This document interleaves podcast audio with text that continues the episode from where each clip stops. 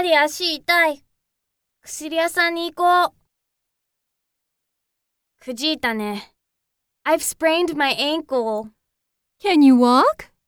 Yes. If you apply this cold pack, the pain will go away in a few days.